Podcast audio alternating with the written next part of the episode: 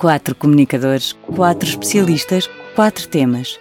Política, ciência, sociedade e economia, todas as semanas num podcast chamado Impertinente.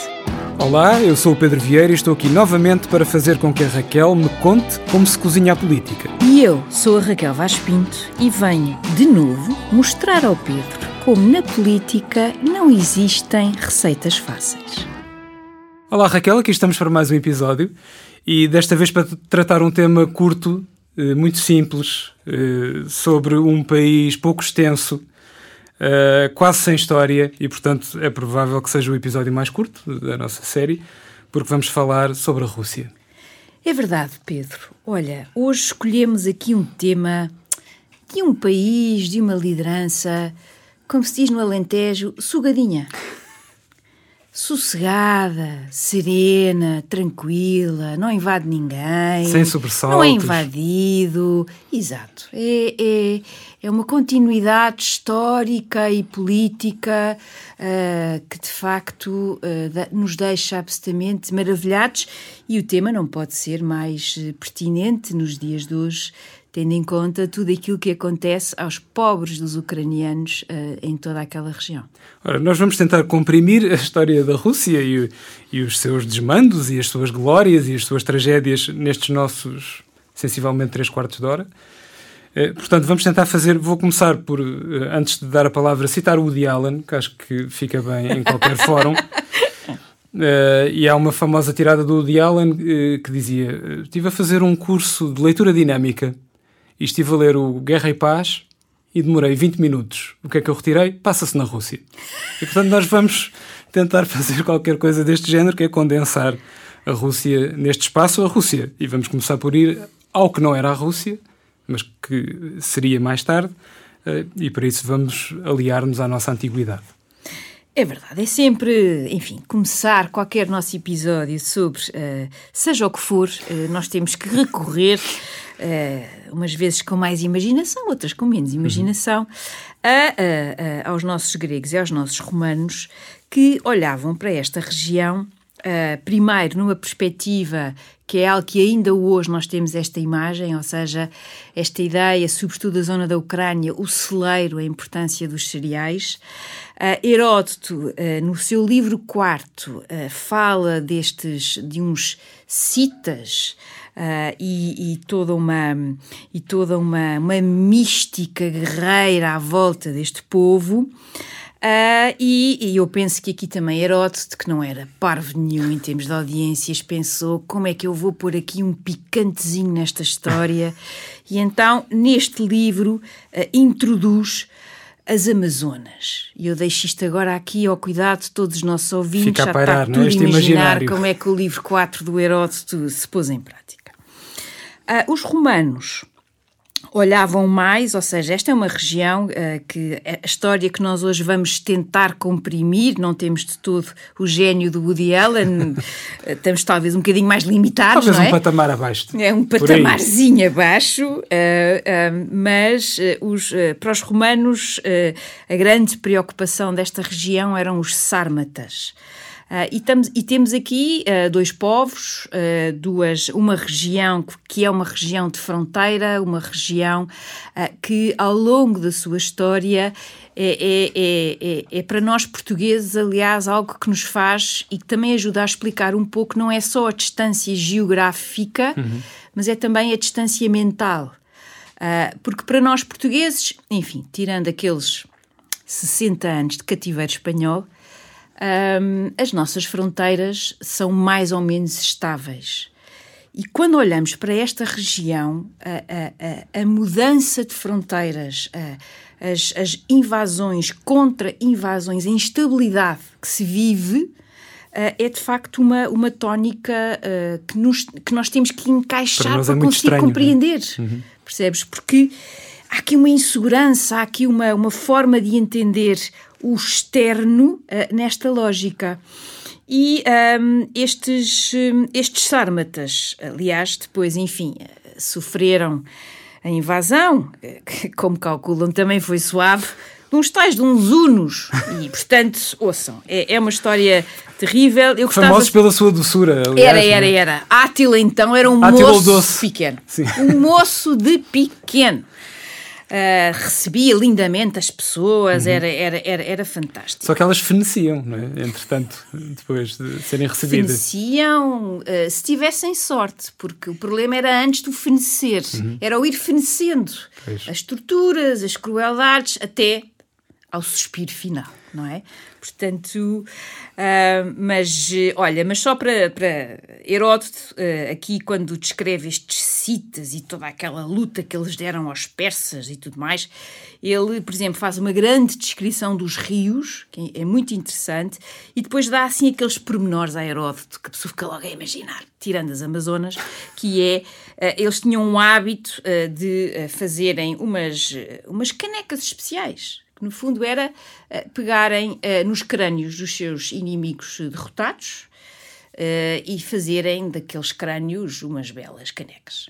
É, é, são, são, Fica uma são, sugestão aqui para o nosso podcast. Nós temos canecas do podcast. São Fica a sugestão. Que, que, que, podem, podem fazer aqui algum, algum sentido uh, nesta nossa história de hoje. Uhum.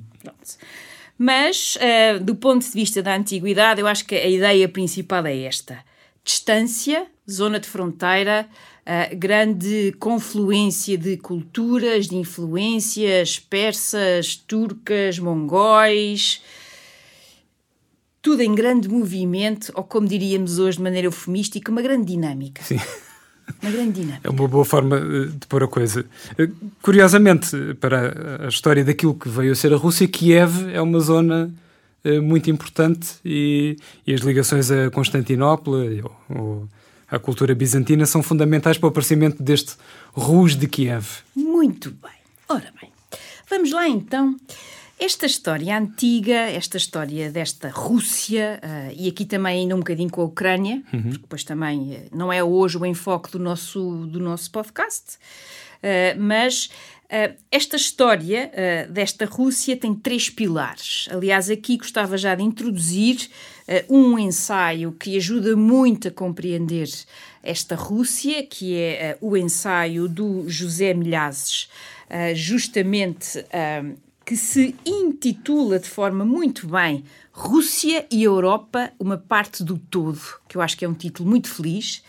Uh, e temos aqui três pilares. O primeiro pilar é esta Rus de Kiev. Ora bem, esta Rus de Kiev ela começa aqui a dar os seus sinais entusiasmados no século VIII, já depois de Cristo, portanto aqui já demos um grande salto na nossa história, mas no seguimento, o colapso do Império Romano do Ocidente em 476 depois de Cristo. Temos ali aqueles séculos uh, que nós temos as tais invasões bárbaras, que nós já vimos que, uhum, enfim, já falamos aqui. Tem o seu quê? E, neste contexto todo, o Império Romano do Oriente continuou em grande, vamos passar a chamá-los agora os bizantinos, e, neste contexto todo, uns tais de uns vikings que vêm lá do norte começam a olhar para toda esta região com muito entusiasmo. Peter Frankopan, nas suas, naquele seu livro magnífico, As Rotas da Seda, eh, explica-nos qual era aqui o grande interesse destes vikings, que é uma coisa horrível, mas que temos aqui que o dizer, era o comércio de escravos. Uhum. E aqui esta população eslava que aliás em inglês eh, slavs, slaves, escravos eslavos, portanto já temos mais ou menos o registro, mas que se foram fixando nesta região. E esta influência, esta mistura viking e eslava, depois vai dar origem aqui à tal Rus de Kiev. Kiev é a primeira cidade uh, importante nesta história e depois, uh, no século X, temos outro momento fundamental, que é quando Volodomir, Uh, se vocês quiserem ser mais concretos, se estiverem numa de mais pró-Rússia, chamam-lhe Vladimir. Em 988, converte-se ao cristianismo, uh, e esta é uma data muito importante, porque esta zona deixa de ser entendida como fronteira, continua a ser ali quase na fronteira, mas já está dentro do mundo bizantino.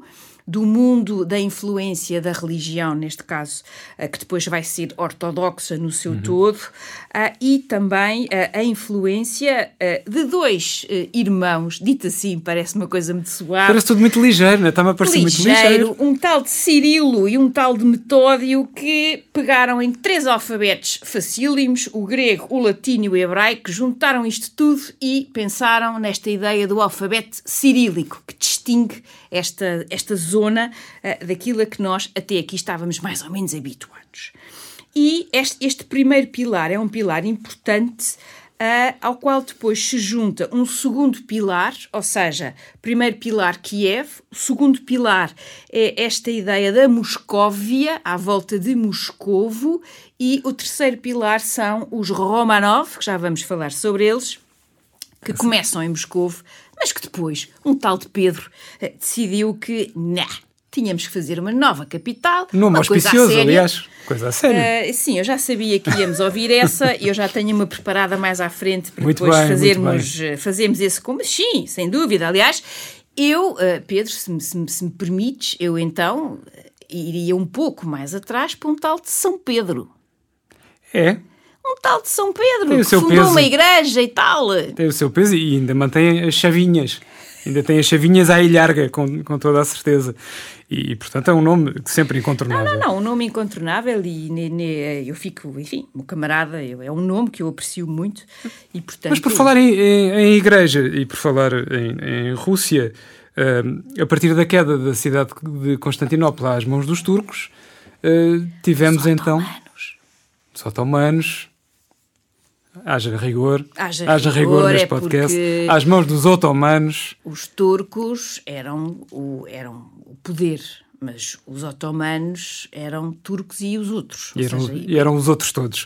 Uh, caindo às mãos dos otomanos, no século XV, uh, falou-se da hipótese de Moscou passar então a ser uma terceira Roma. O que é que isso Ora, significa? Está, vamos a isso. Ora bem, essa é uma ideia muito importante porque um, se a Rus de Kiev uh, nós associamos uh, sobretudo esta ideia fundadora, uma grande. Pois também há aqui as invasões mongóis, um tal de. uns cães que vão, vão fazer aqui uma, uh, uma invasão que, que depois tem algumas consequências na própria história, e depois entramos nesta, na segunda, no, na, nesta segunda fase que é centrada aqui com Moscovo, Moscóvia, onde temos uns quantos Ivans, do mais, o mais conhecido talvez Ivan o Terrível, uhum. mas neste contexto... Em português, João, se fizéssemos tradução de nomes, perfeitamente conhecido entre nós, João o Terrível, João IV, no caso. Ai, ai, ai, pronto, enfim. Isto é só para, para aproximar. Cabo, não, desculpa, tu é já para aproximar as pessoas Ivan, destas personagens. Ivan, Ivan, no contexto russo, tem muito mais força. Agora vou passar a ver o João, o João. IV e não, não pode ser, não pode ser, não pode ser. Mas olha, neste contexto é importante porque, devido a esta influência bizantina, uh, há um, há aqui o primeiro elemento que eu acho que nos ajuda a compreender um pouco esta distância, que depois Pedro Grande vai tentar uh, uh, uh, compor, vai tentar ultrapassar, é o facto desta região não ter sido formalmente integrada no Império Romano. Esse é o primeiro ponto.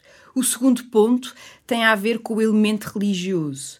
E nós, na nossa perspectiva histórica, nós quando nos falam em cisma, o grande cisma nós, claro, etnocêntricos como somos todos, pensamos, ai, ah, é aquela coisa, um Papa em Avignon, um Papa em Roma, ou quanto muito pensamos na Reforma e toda hum, aquela discussão. Etc. O ponto aqui é que o grande cisma, aquele cisma que corta este, este, esta, esta religião a meio, é o cisma de 1054, em que no seguimento uh, de um, podemos dizer, de arrufos, vários, uh, há aqui uma acumulação, que termina com a, a, divisão entre o que é a Igreja Católica à época, depois se vai subdividir, e a Igreja Ortodoxa. E este é aqui um momento importante.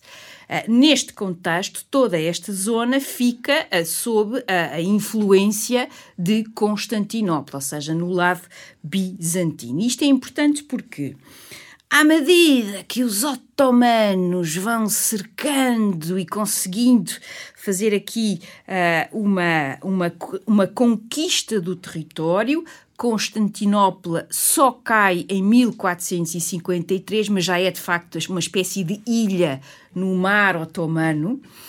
Uh, há aqui uh, um problema sério que é, com a queda de Constantinopla, Roma, a Roma original, Uh, entra em, de forma não muito efusiva publicamente, mas privada, assim, dentro, dentro de portas, a pensar: já resolvemos esta conversa da segunda Roma, Roma voltou a ser a Roma que era e acabou-se esta conversa mais para o Oriente. Problema. Do outro lado, uh, estes Ivãs, que eu recuso-me a usar a, a coisa do João, estes Ivãs também se estão a organizar. E, entretanto, há um Ivan, neste caso Ivan o III, portanto, antes do amigo do, uhum. do Pedro, que em 1472, portanto, já depois da queda de Constantinopla, casa com a sobrinha do último imperador bizantino.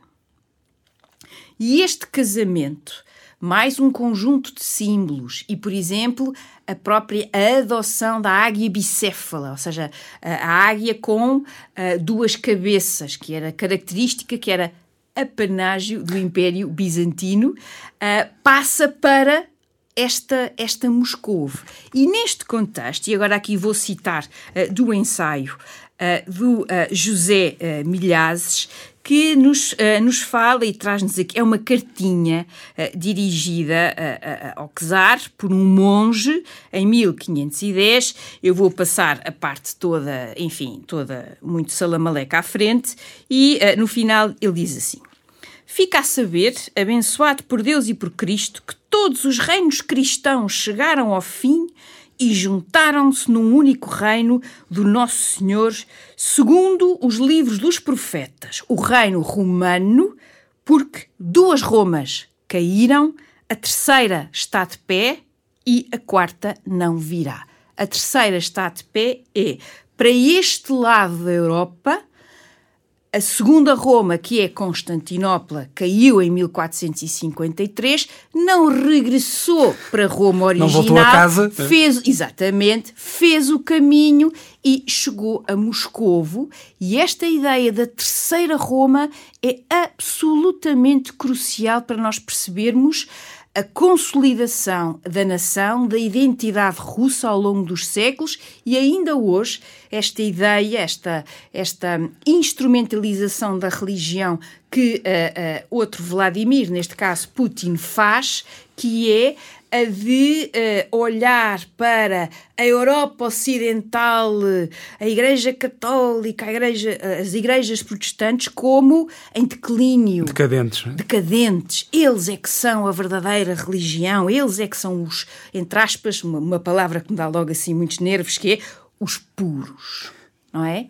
Mas esse é um ponto extremamente importante. Aqui, uh, esta convergência das, da, da ideia ou da migração da ideia de Roma é fundamental para explicar um, um acentuar desta divisão em relação ao que foi a alegria de Roma e, por outro lado, a, a, a, queda, que foi um estrondo, uma, uma, algo tremendo na história da Europa, que também consolidou estes otomanos como uh, um poder importantíssimo no equilíbrio desta, desta Europa. E, portanto, uhum. aqui eu acho absolutamente uh, fundamental essa ideia justamente da, da, da, segunda Roma, da terceira Roma. Da terceira Roma.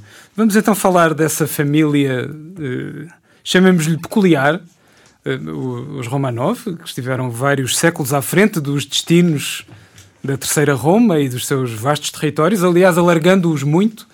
Uh, e, e, tens mais uma sugestão bibliográfica para entregar de mão beijada aos nossos ouvintes. Ora bem, uh, há um autor chamado Simon Sebag Montefiore que eu, olhem, para vos ser muito sincera, tudo o que ele escreve é ótimo. A partir de agora é o Simon. Pronto, a partir de agora. Simon. Simon. Uhum. Simon, a pessoa lê os livros todos do homem e, e, e já, e já trata-o quase por tu, porque já o conhece. Uh, e uh, uh, o Simon Montefiore escreveu um livro magnífico sobre justamente estes Romanov.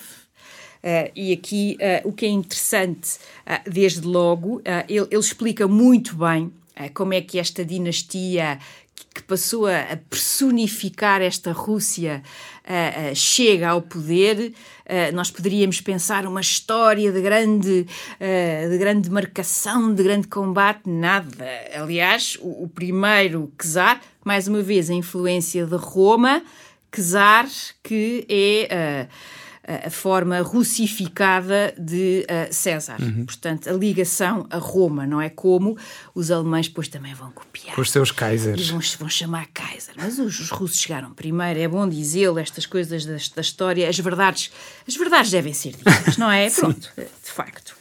E um, neste aqui, olha, os Romanov, uh, e aqui temos que introduzir uh, um elemento importante que é o contexto. Os Romanov chegam ao poder cai a, dina, cai a dinastia uh, uh, à volta de Moscóvia, os Ivans e tal, e uh, é a primeira mulher de Ivan o Terrível, e eu não faço mais considerações sobre o que é que ele fez à família, uhum. que é Romanov. Os, os ouvintes que pesquisem, é? também, Exato, se quiserem mais pormenores, não se entrega não tudo. podemos entregar assim tudo, assim numa bandeja, assim numa bandeja, pronto.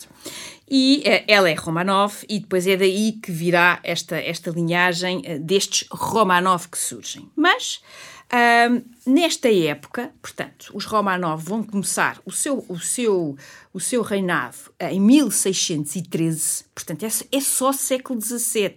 Eles é que depois vão ser tão fortes, tão fortes, tão fortes, que a pessoa quase que, quase que parece que eles dominam a Rússia há, há muito mais tempo e chegam ao poder numa época em que esta Rússia está muito, mas muito aflita. Isto porque a grande potência nesta região à época é a Polónia. E a Polónia tem um tamanho, ouçam, gigante, uma forma de entender o proselitismo religioso.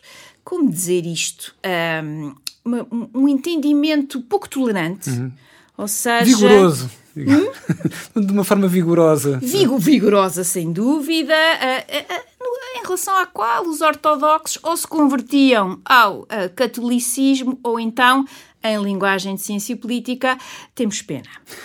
E neste ponto, os polacos chegam, aliás, a fazer uma coisa que deixou estes russos, olhem, com um certo ódio de estimação que depois os russos vão pagar e, quiçá, uh, ficar por cima uhum. do século XVIII para a frente. No final do século XVIII para a frente, uh, que aliás é aqui uma grande herança. Mas, uh, a este tempo de grande conturbação, de grandes dificuldades, os polacos chegam a saquear e a incendiar Moscou. Só para termos aqui os, os detalhes em cima da mesa é os, os russos chamam a, este, a, este, enfim, a estes anos horríveis uh, de forma também lá está eufemística, que é uma característica russa interessante, que é o tempo das perturbações. E neste tempo das perturbações, uh, para, para, para encurtar aqui um pouco a história, há muitos pretendentes uh, a serem os próximos czares estes pretendentes vários, com apoiantes externos vários, digamos que têm uma altíssima taxa de mortalidade. Portanto, e não tinha a ver com a alimentação. E não tinha a ver com a alimentação, que é outra característica que ainda hoje nós podemos dizer que, olha agora como é que eu ensaiei esta, que Vladimir Putin foi beber aos Romanov, que é o veneno, é uma característica absolutamente. Uh, é vincada deste império russo, envenenar o outro. É, é uma arte que ainda hoje, como nós podemos ver, se mantém. Portanto, é aquele. Eu diria que quando uh, uh, os líderes uh, estrangeiros, os chefes de Estado, os chefes de governo vão visitar Vladimir Putin no Kremlin, eu penso que todos eles devem ter um papelinho que lhes é passado pelos Açores: não beber chá ou uh, tudo o que for líquido, cuidado. cuidado. Qualquer coisa assim, não achas? Acho que deve haver aqui este ponto. Mas, no início Mas é uma coisa século, com pergaminhos, então. Super pergaminhos e com uma, ouçam, com uma variedade de opções que é de facto extraordinária. Mas, no início deste século XVII, o, o nosso Simon diz-nos, aliás, que eu acho que explica bem esta, esta, esta ânsia, que uh, no início do século XVII os russos tinham assim este dizer, esta coisa de há três pragas. O tifo, compreende-se, os tártaros, que na altura estavam fortíssimos, e os polacos. E esta, esta, esta ideia de, de, de, de, lutar pela sobrevivência, os Romanov começam extremamente frágeis. Aliás, o czar, uh, o primeiro czar, acham que ele aceitou o convite à primeira? A mãezinha a chorar, a pedir-lhe para ele não aceitar, porque, uh, lá está, altíssima taxa de mortalidade. o que é facto é que uh, começaram de maneira suave, muito gradual, num período de grande fragilidade, mas depois também tiveram alguma sorte. Porquê?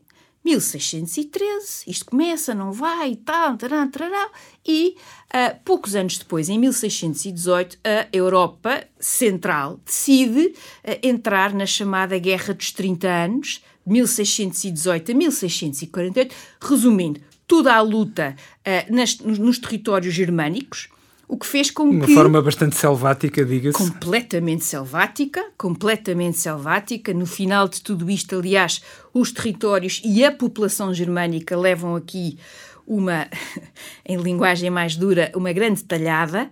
Um, e é terrível, mas isto permitiu aos russos, nesta fase inicial dos Romanov, não ter as atenções da Europa centradas em si e deu-lhes aqui uma espécie de suspirar um bocadinho de alívio e conseguir consolidar.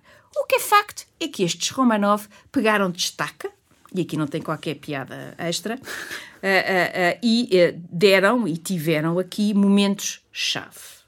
Eu, pronto, temos sempre dois, dois, duas grandes lideranças.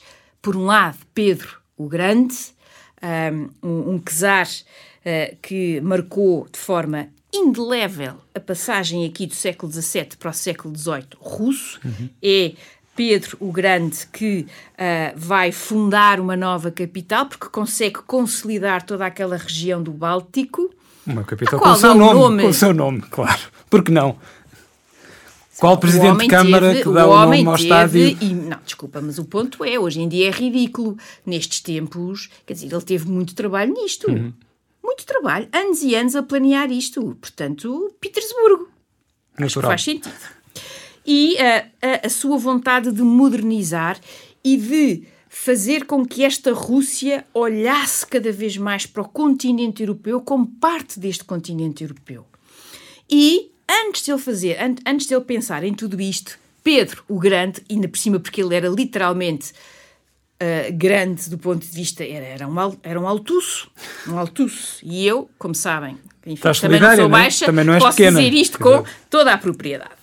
E decide fazer uma coisa que à época deixou uh, a, a elite russa com muitos nervos, que foi fazer uma viagem pela Europa fora. Ou seja, e o, Monte, o Simon diz-nos de forma muito engraçada: nunca um czar tinha sequer saído da Rússia. Ele diz isto com estas palavras que é espantoso. E ele, claro, decide fazer a viagem incógnito. Agora, como todos nós podemos imaginar, quer dizer, um conjunto de russos à solta na Europa, eh, eu diria até, claro, de forma bastante, talvez, exagerada, mas eu por acaso acho que não, que este, este Pedro deve ter sido ele o precursor daquelas ideias das raves. Sim. Ou seja. Ou daqueles fins de semana de drinking. Sim, daqueles... ele, ele, achou que passou despercebido, mas imagine-se as bebedeiras, imagine-se a gritaria, tudo aquilo. Olha, não passou nada despercebido, como é evidente, mas uh, o intuito foi trazer consigo o conhecimento, trazer consigo esta ideia de modernidade que ele, que ele imprimiu à sua Rússia. Este é um ponto importante. E a vontade de expandir, de conhecer.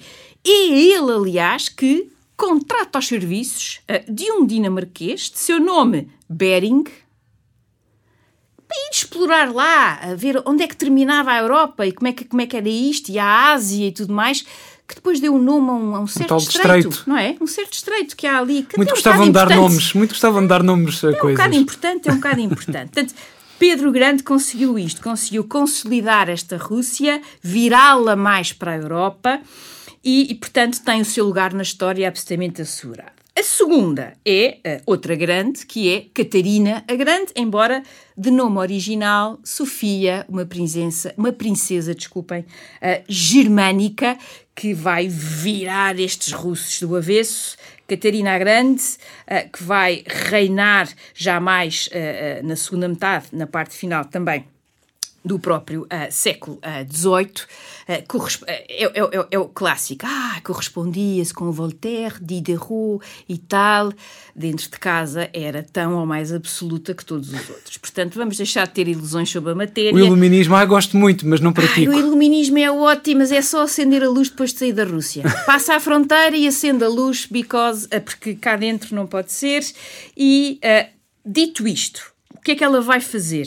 Ela fica na história porque, uh, uh, primeiro, é ela que vai consolidar, conquistar ou, tracinho, esmagar os ucranianos e, e vai uh, anexar e incluir neste Império Russo de forma definitiva a Crimeia. E, portanto, a zona do Mar Negro. E depois, ao mesmo tempo, como se isto não bastasse, aqui a nossa germânica tracinho russa já está safa nesta. Mas faz uma coisa que para os russos, à época, e por amor de Deus, os polacos que não me interpretem mal, uh, que a deixa absolutamente, uh, em, totalmente em apoteose, que é esmaga os polacos. E não contente com isso, participa naquela uh, divisão da Polónia entre três potências, não é? Os russos ficam com um bocado, uh, os prussianos ficam com outra parte e os Habsburgos com outra parte. Portanto, esta, esta Catarina a Grande é aqui uh, não só uma mulher extraordinária, uhum. Uh, que, digamos, como... também convidou o marido a abandonar o, o posto, de alguma convidou, forma. vês? Convidou, convidou. E, aliás, o grande amor da sua vida, um tal de Potemkin, uhum. também ficou bem na história e, portanto, uma mulher interessantíssima uh, e, que, e que mostrou, eu até diria, ser mais russa do que alguns russos, uh, na perspectiva Romanov do poder. E estes são os do costume. Eu aqui, e já tinha metido esta cunha ao meu camarada. Uhum. Ah, já agora, Raquel, não, não falámos disto antes, mas há uma grande curiosidade sobre a Catarina a Grande. Uh, é uma espécie de fé de mas é um, é um é puxar um bocadinho a brasa à nossa sardinha portuguesa. Parece que Catarina a Grande gostava muito de ouvir cantar Luísa Todi, segundo descobri na nossa eh, pesquisa para este programa. E, portanto, Luísa Todi, tão famosa em Setúbal, Cantora lírica portuguesa e da Europa, viveu cerca de dois anos na Rússia e mais de uma vez cantou para Catarina e abandonou a Rússia para grande desgosto de Catarina a Grande, que ainda ficou um bocadinho despeitada. E pronto. E com isto concluo este é, fediver é, cultural. Não, não, é um fediver lusitano-cultural é, relacionado com a Rússia. Completamente. É, aquela ideia de que é a ideia do Oliveira, não é? Há sempre um português onde não Em todo lado. É uma coisa impressionante.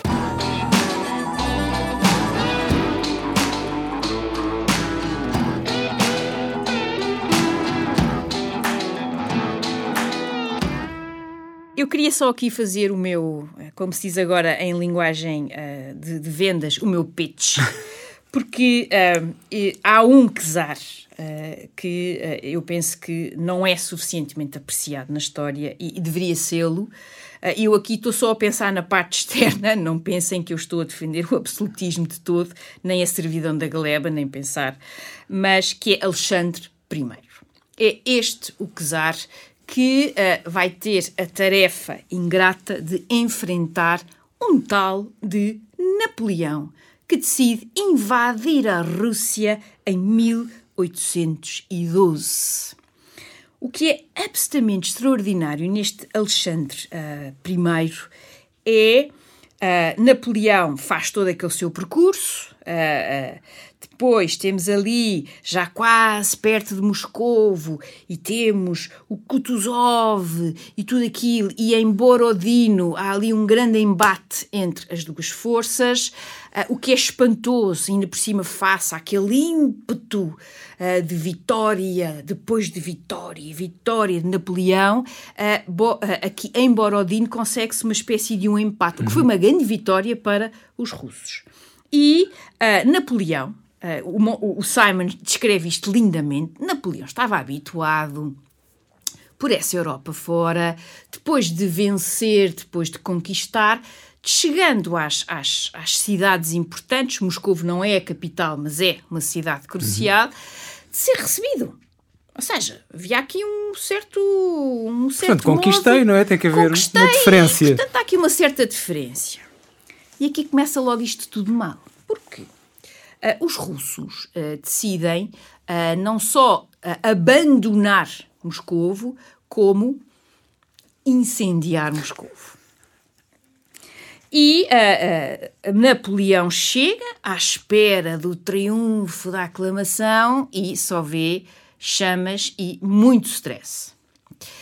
Para além disso, a, a, a, a tática russa de uh, queimar, de não deixar mantimentos, de ir queimando tudo para que as tropas de Napoleão não se pudessem abastecer, também tem aqui a sua influência. Mas o ponto que eu queria aqui destacar é este. Ora bem, perante isto, depois de tanto rei por essa Europa fora, rei e não só, ter claudicado perante Napoleão, nós poderíamos pensar, está bem, abandonaram Moscou, aquilo está tudo a arder e tal, mas é óbvio que vão claudicar perante Napoleão. Napoleão fica muito irritado com isto, porque isto não Grande são afronta, maneiras. É uma afronta. Não são maneiras, não são maneiras.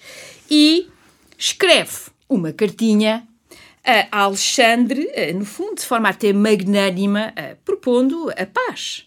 E Alexandre responde-lhe, uh, eu agora aqui, enfim, vou, vou tomar algumas liberdades na resposta, e ele diz qualquer coisa como paz. Mas a nossa guerra ainda agora começou. E esta, esta afirmação, esta esta força que vai a, a, a, um, a, um, a, um, a um sentimento nacionalista de pátria face ao invasor que é tremendo. O que devia ter sido uma lição para outros invasores no século XX e que não foi. Ainda bem. Porque se, tivesse, se ele tivesse aprendido a lição, a Segunda Talvez Guerra a Europa fosse bastante diferente neste momento. Uh, enfim, tudo isto é um horror porque isto implica milhares e milhares e milhões de mortos.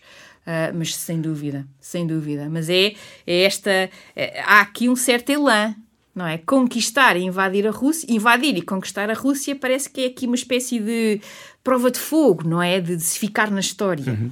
O nosso Alexandre consegue-se rechaçar os russos. Napoleão, eh, entre eh, a falta de mantimentos, o número de mortes e tudo mais, começa a pensar que, bom, está na altura de regressar. Eh, e, e aqui é que Alexandre I tem o seu momento de gênio. Porque, contrariamente ao que é aconselhado, que é rechaçar os franceses até à fronteira, Alexandre diz: não, não, eu, eu vou até Paris. E foi. Ou seja, é Alexandre, uh, Alexandre, uh, Alexandre uh, primeiro. Eu agora ia dizer Alexandre o Grande, mas esse depois remete-nos para outro. E esse para a antiguidade outra vez, outro não, episódio. Não, não, não, e esse tem outro, tem outro tem que, ser, tem que ser outro episódio. Mas é, mas é, é, é, é esta, esta garra. E ele, aliás, entra em Paris uh, uh, no dia uh, 18 de março de 1814 uh, num cavalo chamado Eclipse, conta-nos o Simon, que tinha sido oferecido por Napoleão. Vejam bem o, o, o amor do pequeno.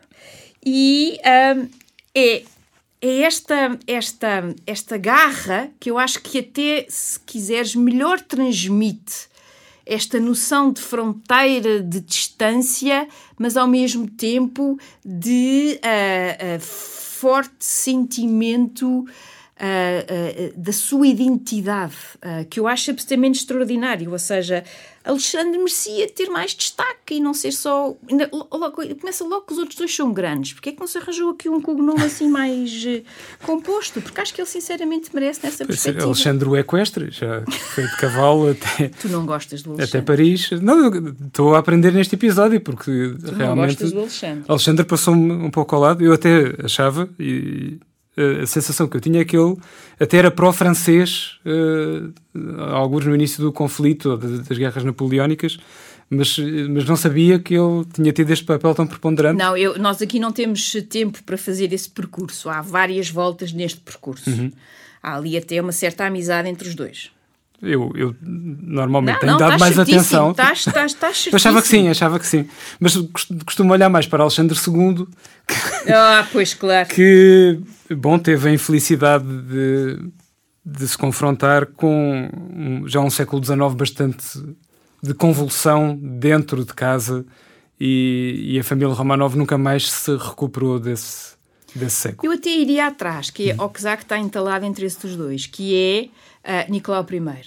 Depois, com Nicolau I, é, é, ah, os Romanov entraram em fase descendente e, e, aliás, culminam com um czar que nem, nem que a pessoa conseguisse inventar o Nicolau II, nós, e seríamos, seria possível inventá-lo. Ah, Alexandre II tem eh, um ponto grande a seu favor, que é quando ele, em 1861, decide eh, terminar uma prática secular russa horrenda, que é, eh, no fundo, fazer a emancipação eh, dos servos. Uh, mas é uma Rússia já em grande contestação, em que é notória, que depois também é, é, depois da Guerra da Crimeia, de 53 a 56, na qual a Rússia sofre uma derrota humilhante. É, é o confronto entre países que estão a, industrializarem-se, que estão a desenvolverem-se, e uma Rússia economicamente, tecnologicamente parada, estagnada num tempo. e essa, esse confronto que depois vai levar também ao longo deste século XIX uh, ao acentuar uh, de uh, botes expiatórios e, em particular, aqui os judeus. Uhum. Ou seja, o antissemitismo no século XIX russo é ainda mais brutal, o que depois também explica porque é que há tantos, um, tantos camaradas bolcheviques e mencheviques de origem judia. Uhum. Portanto, esse também é Depois aqui um de- ponto de importante. tanta perseguição. Nós, o Alexandre II acabou por ser assassinado, diz-me Raquel, eh, 1881. em- há, há quantas tentativas foram? Porque foram várias, não é? Olha, eu, eu, Oito, eu, nove. eu, eu, não, eu não quero. Eu acho que foram seis. Acho que foi à sexta. Mas, Seja como for, é como modo, se fosse um gato, um gato imperial a escapar a vários atentados, nomeadamente os anarquistas, que ganham uma grande preponderância no século XIX, e toda esta coisa do nihilismo que, com que os russos sempre conviveram muito bem e até se expandiu para outras coisas, para outros campos como a literatura. Aliás, uma, uma sugestão literária que se pode deixar Pais e Filhos, do Turgenev, um, que mostra bem como estes intelectuais russos, as pessoas da. Acho que se pode chamar da elite ou da chamada Uhum. inteligência, essa palavra que apareceu por lá, eh, conviviam tão mal com esse atraso de que tu falaste Exatamente. e, e essa frustração levava a que muitas pessoas instruídas e que até tinham vida melhor do que os servos ou, ou, ou do que outras profissões que começaram a aparecer, que essas pessoas tivessem aderido à violência e aderido à ideia de deposição do, dos casares. Olha, eu até acho que se tu, eh, só para fazer aqui a transição, para depois de passar, eh, a, passar a, a, a pasta, porque nós combinámos eh, que eu faria a parte imperial, é claro, não é? E que o meu camarada faria a parte revolucionária e União Soviética, e a partir de, de um certo momento vamos passar a ter o camarada Vierivski aqui em grande ação. Guilhotinov. Guilhotinov é, é noutro registro. Pois é, pois é. Uh, mas eu, eu acho que uh, há a forma como este. O último czar é, é, é genuinamente inepto. Não há aqui grande volta a dar a isto. E, e casa com uma neta uh, da, da rainha, uma rainha que tinha alguma coisa a dizer sobre esta matéria, uma tal de Rainha Vitória. Eu acho que há o, no livro do Simon há aqui uma, uma, uma, umas frases de uma carta que a Rainha Vitória escreve à sua neta e a resposta que a neta dá à, à avó, que eu acho que explica tão bem uh, o mundo alienado em que uh, esta, este, estes Romanov em particular, porque nem todos os Romanov uh, tiveram esta linha absolutista de, de, de, de nem sequer fazer qualquer compromisso.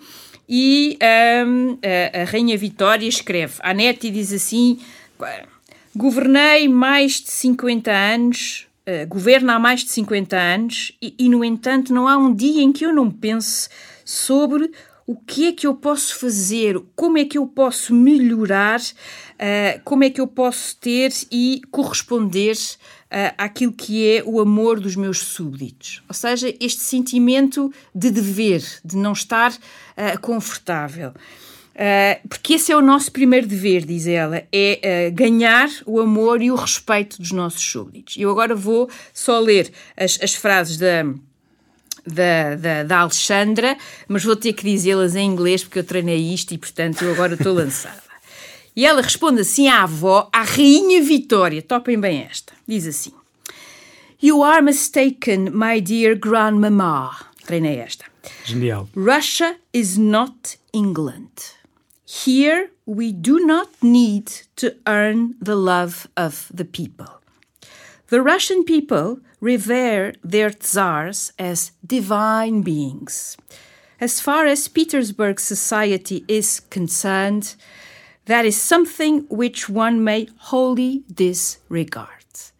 E isto explica como eu acho tudo uh, uh, um, o, o entendimento uh, destes, destes últimos czares, que de facto uh, isto só lá ia com uma uh, revolta.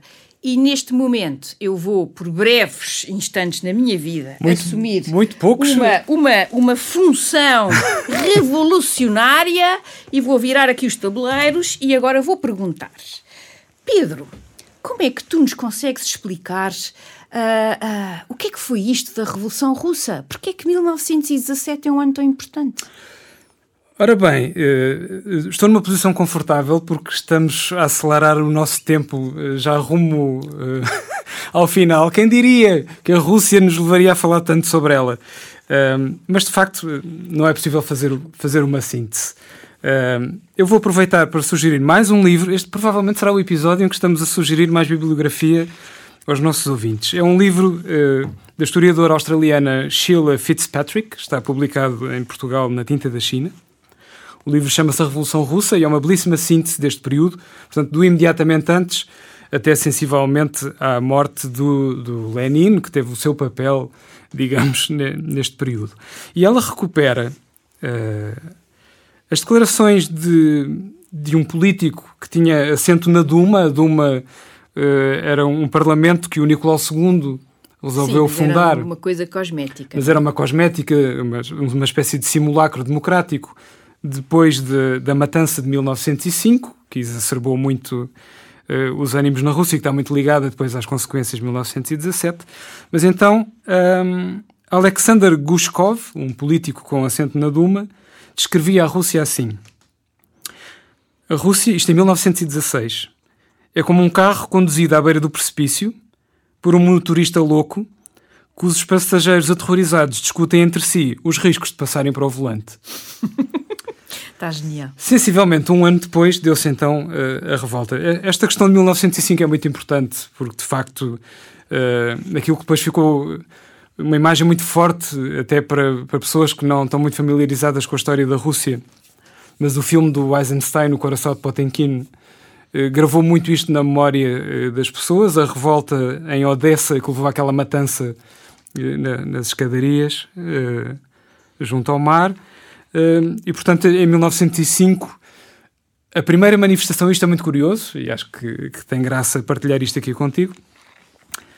Uh, o primeiro clique para uh, as matanças e a repressão em 1905 por, por forças do Czar, uh, o primeiro clique é dado por um padre em, em, São Petersburgo, vai tentar entregar uma petição ao Palácio Exatamente. de Inverno e só nesse dia morrem centenas de pessoas fuziladas pelas forças czaristas.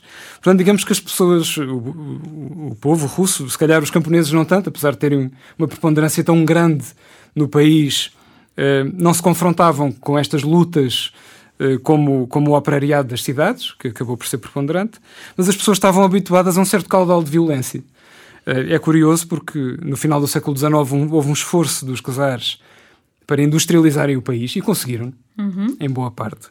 Atraindo capital estrangeiro, dinamizando empresas russas e acabaram por semear um pouco do veneno que acabou por matá-los, daqui de forma metafórica, eh, porque criaram. Em alguns casos não foi metafórico. Em alguns não foi, mas neste caso proletarizaram, proletarizaram a Rússia e acabou por virar-se contra eles, com milhares e milhares de operários que acabaram por aderir às teses de vários partidos que se foram fundando na altura.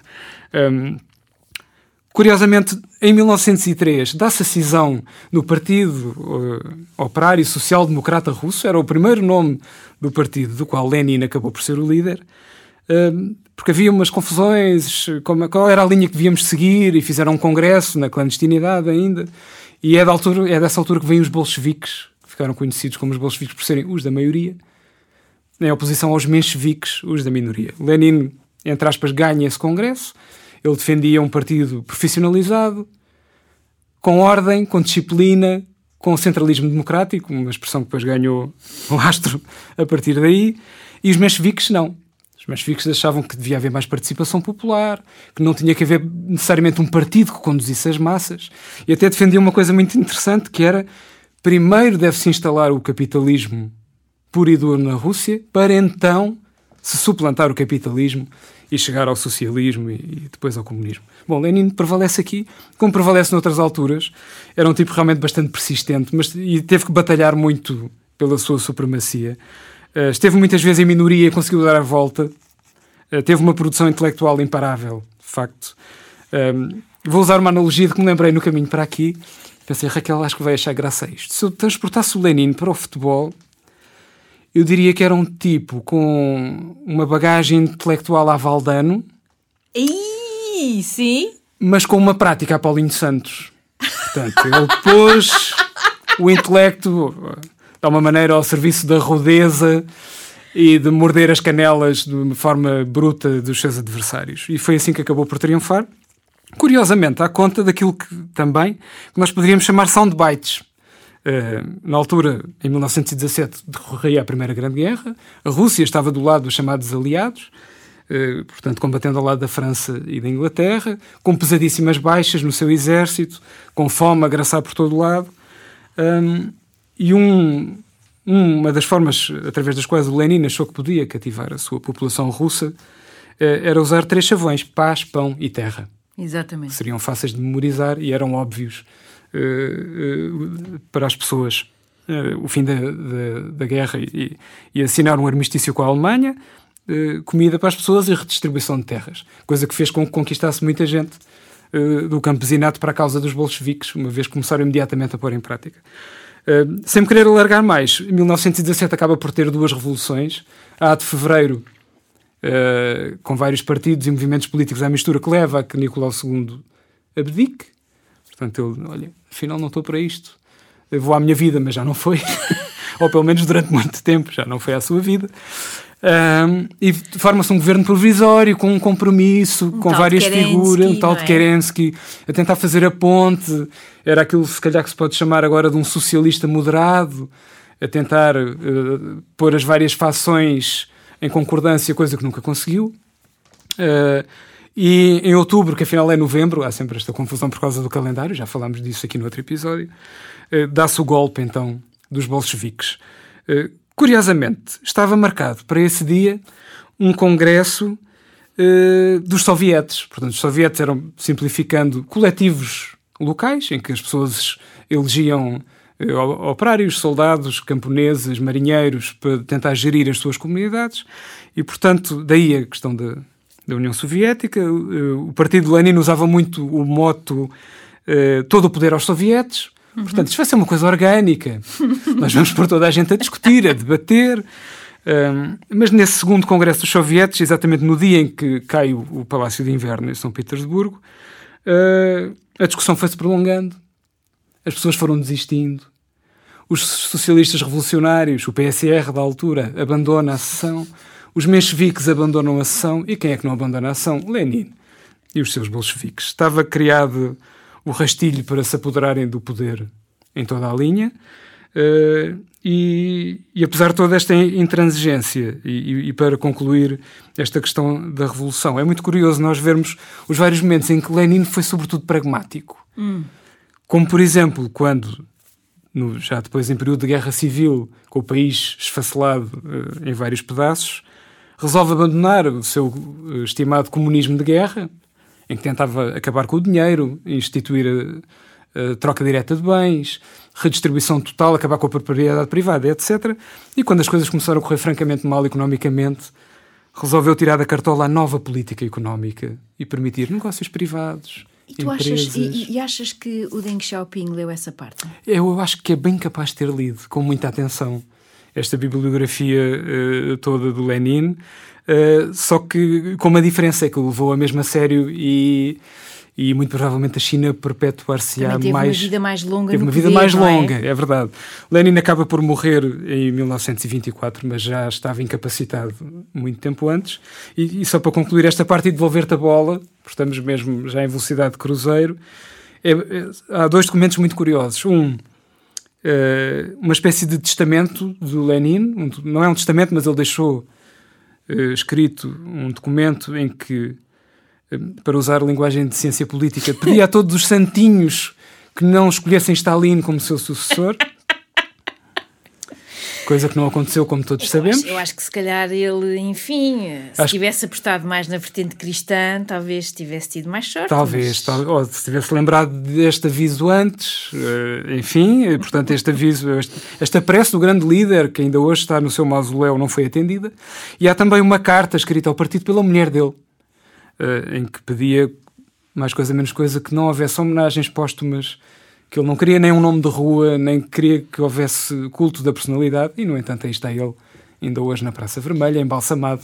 É interessante porque, olha, por exemplo, um, o próprio Ho Chi Minh, noutras paragens, neste caso no Vietnã, ele morre em 69, portanto ainda se está na guerra com os Estados Unidos e por aí fora, e isso também era uma das coisas que ele queria, ou seja, ele não queria ter um culto de personalidade uh, associado uh, àquilo que era a sua memória e o seu legado. O que é curioso é que temos estes líderes que são bastante, muito mais até pragmáticos do que se possa, uhum. assim, de forma quase instintiva, pensar. Mas depois o problema é que depois de morrer, o partido toma, os partidos, neste caso, as estruturas tomam conta e depois também instrumentalizam essa, esse culto a seu favor. E eu penso que nesta matéria, uh, o tal, uh, o grande camarada, uh, o grande líder, um georgiano chamado, enfim, nome de guerra, Stalin. O Zé, não é? O Zé, o exato. Zé? Nós no outro episódio. Já. O Zé, o Zé, o Zé deu aqui cartas. Uhum. Sim, foi provavelmente o, o, o, maior cultivador desse tipo de, de reverência e, e, de facto, não por acaso deu o nome à cidade de Stalingrado, que acabou por ser crítica para o, desenrolar da, da, Segunda Guerra e instituiu um, um culto que levou ao, ao nível da paranoia. Um, e aqui fica agora uma, uma sugestão muito divertida cinematográfica, uma comédia chamada A Morte de Stalin, que, que, por acaso o Simon, noutro livro chamado A Corte do Cesar Vermelho, retrata de uma forma uh, muito, muito vívida uh, e muito clara. Uh, mesmo na morte, já, portanto, perante o cadáver de Stalin, o pânico não diminuiu durante muitas horas, ou porque achava que ele poderia levantar-se e ver quem é que se tinha congratulado com não, o seu não, desaparecimento. Pera, pera, pera, mas isso é uma explicação óbvia. Estou aqui a pensar. Outra figura que nós não conseguimos, mas quer dizer, Podia ser como o Rasputin. Ah? Rasputin não foi morto à primeira nem à segunda. É verdade. Deu muita luta. Deu muita luta. Não deu muita luta. fosse Stalin rasputinar assim de, de repente, não e, é? Portanto, as pessoas eh, reagiram à morte com alguma cautela, uh, pelo menos ainda durante algum tempo. Isso vê-se muito bem nessa, nessa comédia, na morte de, de Stalin. E, e, já agora a sugestão do livro do Simon Sebag Montefiore, a, a, a Corte do Czar Vermelho. Pronto, Raquel, temos uh, quase que terminar. Temos que dar um um salto. Eu sei que estás triste e, desconsolada. Tínhamos muitas personalidades de quem falar ainda. Uh, quem sabe fazer um episódio 2 sobre a Rússia, só, só, sobre o século XX russo, por exemplo. Sim. Uh, mas podemos agora, se calhar, dar um pequeno salto até à atualidade e saber. Eu queria te perguntar: Vladimir Putin é o quê? É um czar? É um imperador? É só um funcionário que ascendeu ao poder acidentalmente? O que é que ele é? Olha, eu acho que, hum, tal como a, a, a, Como é que eu ia dizer isto? Eu acho que uh, Putin tem o pior dos dois mundos. É sem dúvida um czar, é sem dúvida um imperador. e, por outro lado, também conseguiu Uh, eu acho que a, a, União Soviética e tudo aquilo que a União Soviética representou, olha, outra, uh, uma autora também aqui que é bom para quem queira saber um bocadinho mais, não é uma leitura que se aconselha à noite antes de deitar, porque a realidade é, é terrível, é a Anne Applebaum, que tem um livro belíssimo sobre o que foram, o que foi este, este sistema de campos uh, de, de, concentração, de campos de trabalhos forçados, uh, os Gulag, não é? Uhum. O Gulag. Acabado de reeditar em Portugal, a, propósito. Um, e, e, também temos esse outro lado. E, uh, mas há, há, uma característica desta União Soviética que quebra com a tradição imperial, que é o seu ateísmo, ou seja, o afastar por completo a religião, a influência da Igreja Ortodoxa. Isso é algo que uh, Vladimir Putin não foi a primeira, mas Vladimir Putin hoje uh, tenta congregar em si mesmo, ou seja, fazer uh, a reconciliação também com essa história imperial. Uh, e aqui o elemento como a Rússia como a defensora uh, de, uma, de uma certa, de um pan-eslavismo, por um lado, e também como defensora uh, deste, de, do, do, do, do, cristianismo ortodoxo, Claro, isto na cabeça do Kremlin, não é? Uhum. Pronto, portanto, aí também temos esse, esse aspecto. E depois, com uh, umas. Uma, uma, um, um conjunto de medidas e de recursos que outros anteriormente não tiveram. Ou seja, Putin tem ao seu dispor uma riqueza em termos de petróleo e em termos de gás natural, que num mundo globalizado que uhum. precisa destes recursos, aliás, está no cerne de tudo isto que está aqui a acontecer por esta Europa fora, é a questão da diversificação energética e vamos lá ver como é que tudo isto vai correr, mas uh, uh, que lhe permite uh, manter, manter essa, essa riqueza, manter esse poder e dividi-los e dividi-lo entre os seus amigos. Uh, uh, nós já aqui falámos várias vezes sobre eles e como de facto hoje cada vez mais parece um pleonasmo dizer oligarca russo, que a pessoa diz oligarca, imediatamente vem o russo a seguir.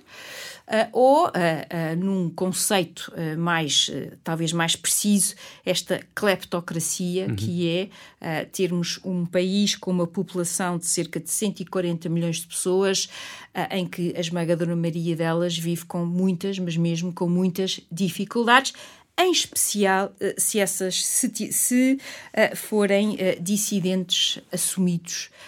e aqui também acho que era interessante nós olharmos para o que tem sido esta realidade dos direitos humanos ou da sua falta nos últimos tempos uh, e, em particular, uh, olharmos para uh, quem venceu, não é quem venceu, quem foi laureado com o prémio Sakharov, ou seja, o prémio que o Parlamento Europeu atribui em termos de liberdade de pensamento, foi a Navalny, que está preso e bem preso, depois de ter sido envenenado uh, na, na, Rússia, e o Prémio Nobel da Paz, uh, que foi atribuído a uma jornalista filipina fabulosa, Maria Ressa, e a um jornalista extraordinário russo, Dmitry Muratov, que eu acho que disse nas declarações, quando recebeu e quando soube e tudo mais, disse uma frase que me ficou na cabeça e que eu acho que sintetiza tão bem